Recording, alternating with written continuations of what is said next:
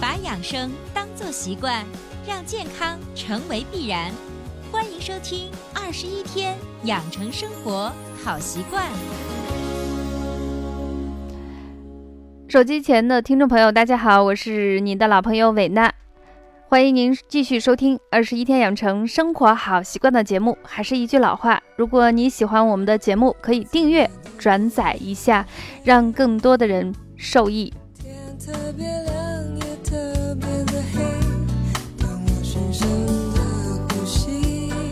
那一听到这种特别慵懒的音乐，嗯，肯定是最近又出去玩了。前段时间呢，周末带孩子去西安的回民街稍微溜了一圈，发现了今年有一个特别有意思的冰激凌，叫做冒烟冰激凌。我不知道你在的城市也有这样的冰激凌吗？嗯，很多人都非常的好奇，眼巴巴的看着，小朋友更是挪不动脚步啦。我们家的闺女儿的眼睛完全都是二十四小时盯在上面，很奇怪这个冰激凌是怎么样去做了，那种想吃冰激凌的心啊。溢于言表。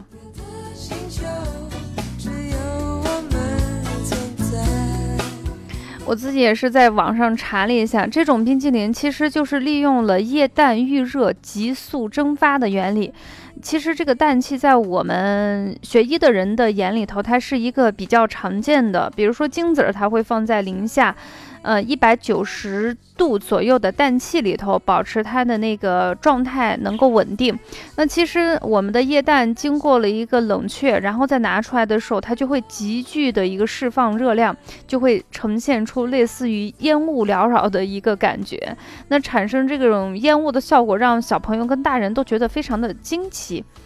那么说到这儿呢，就是我们大家都知道，吃冰激凌肯定是不好的，因为冰激凌是属于高糖、高脂肪、高热量的食物。那对于小朋友来说，其实吃上一小小一块冰激凌，需要很长的时间，都是难以消化它呢。但是我还是忍不住想说一个问题：如果说真的忍不住想偷偷的去吃那么一个冰激凌，怎么破？那这就是我们今天二十一天养成生活好习惯的主题啦。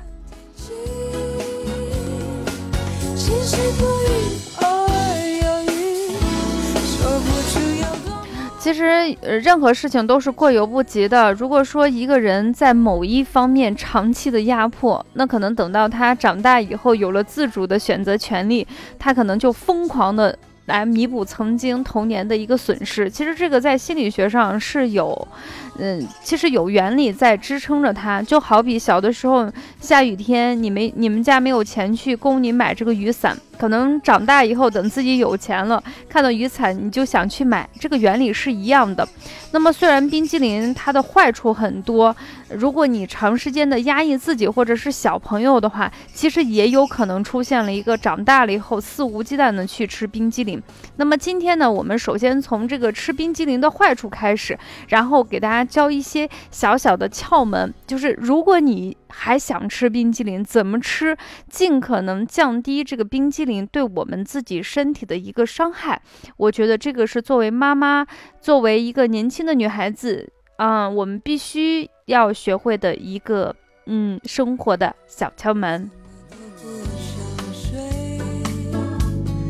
天特别亮，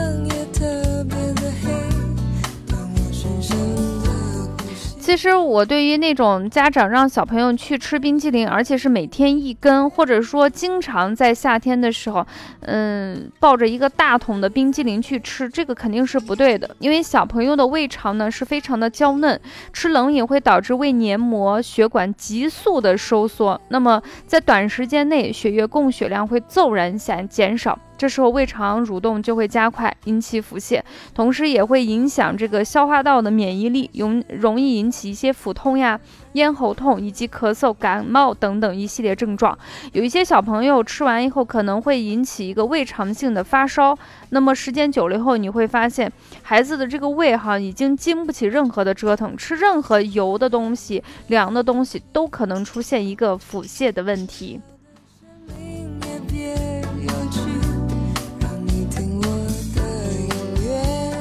那现在有一部分小朋友是爷爷奶奶的带着啊，就是现在家庭条件还不错，孩子要什么就是，特别是一撒娇，爷爷奶奶我想吃，哎，这个这个完全这个内心就被融化了，然后软磨硬泡的，今天哄了一根，明天又哄了一根，不知不觉，哎，一个月下来哈，哄了好几根冰激凌进去了。时间长了以后，这个孩子身体不好了，身体不好了以后，就会影响到孩子的生长发育。那爷爷奶奶这时候相反会，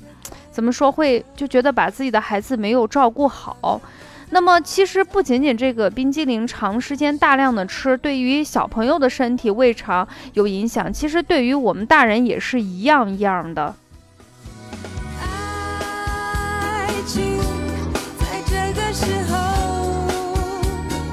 特别是女性在月经前和月经期间，如果吃冷饮，就会导致这个子宫的收缩，啊，整个月经量就会减少，还会引起一些痛经。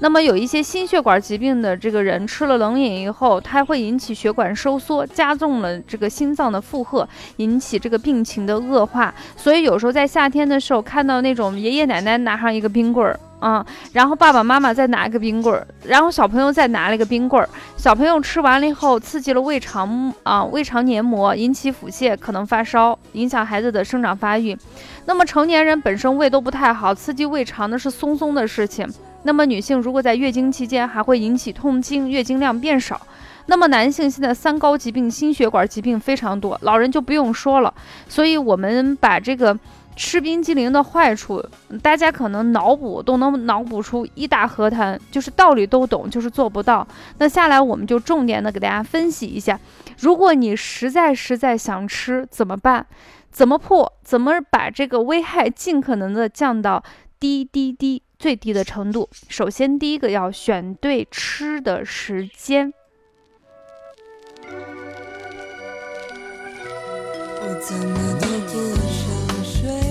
大家都知道，有一些人吃一些药物，这个药物本身对胃肠刺激非常大，比如说消炎药，那么都会选择什么？吃完饭以后去吃药，这样的话就是在相对。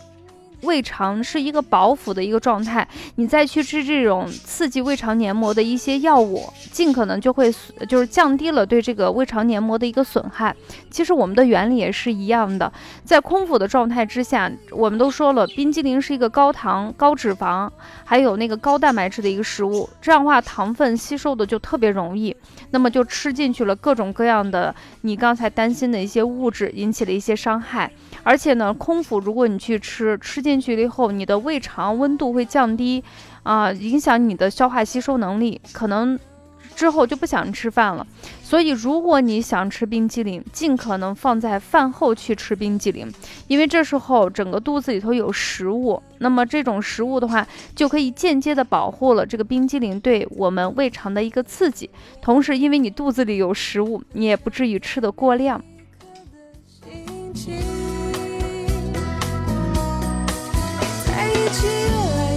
那么第二个呢，就是在吃冰激凌的时候，尽可能选择那种卡路里比较低的一个含量。其实我给大家说哈，这个怎么去选哈？想都能想出来，为什么？凡是那种吃进去有丝滑般的感觉，吃进去像有奶油在口中燃烧、在融化，吃进去以后就像在白云上有那种飘的那种感觉，这种都是卡路里比较高的。而是像那种过去那种老冰棍儿，就八十年代、七十年代的人，你会发现那时候一毛钱买上一根那个冰棒，那真是冰棒。那除了水就是糖，什么东西都没有。那种呢，卡路里是最低的，所以选择的余地就是什么？越好吃的卡路里越高，越觉得没有什么丝滑的感觉，没有奶油的香味儿，没有那种纯美的感觉，卡路里就是最低的。还是不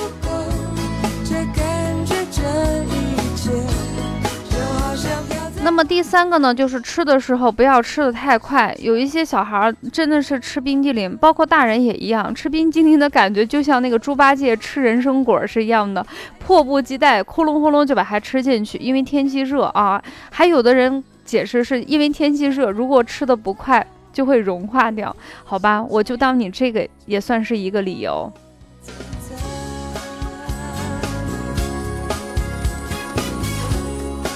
其实我们给大家一个建议，就是吃冰激凌的时候不要吃太快，因为你吃的越快，对这个内脏呀、血管的这个刺激越大。就是让人家迅速的进行收缩，局部引起一些贫血的状态，引起这个胃肠道的消化能力跟杀菌能力都在减弱。所以你稍微慢一些嘛，你就跟那个你学学人家那个孙悟空是吧？咬上一口，慢慢的咀嚼，慢慢的下咽啊。这样的话，你像有一些胃肠炎的、胆囊炎的人，或者是三叉神经痛的人，你不至于猛的一下刺激一下。导致了一些就是这种问题的急速发生，就是还是尽可能吃的稍微慢一点。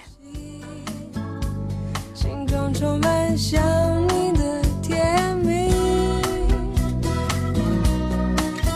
那最后一个呢，就是有一些人一次买一个特大号的冰激凌，然后自己还给自己安慰一下，就是说如果我一次不吃完，我把它分成三次，然后把那个已经融化的冰激凌、没吃完的冰激凌就放到冰箱里冷冻以后，等明天再吃或者是后天再吃。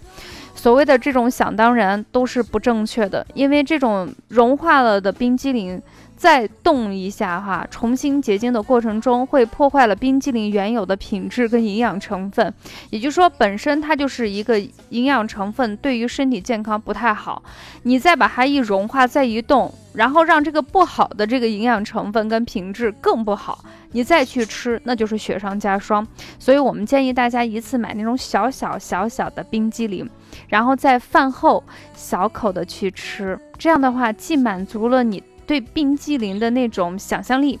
跟口欲，同时也减轻了冰激凌对于我们身体的一个损害。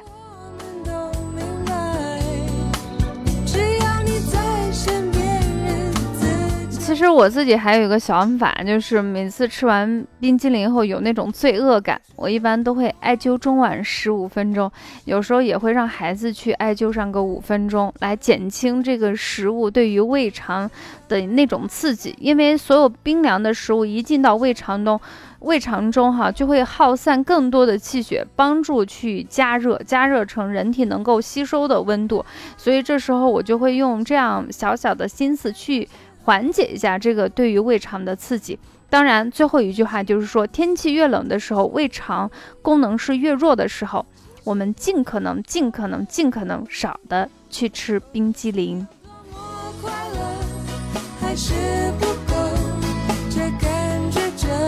好啦好啦，夏天马上就已经慢慢慢慢的热起来，大家一定要忍住自己的嘴巴。如果想吃，等天凉了。稍微的吃那么一丢丢，好了，分享到这里，本期二十一天养成生活好习惯的节目就暂告一段落，下期节目我们不见不散啦。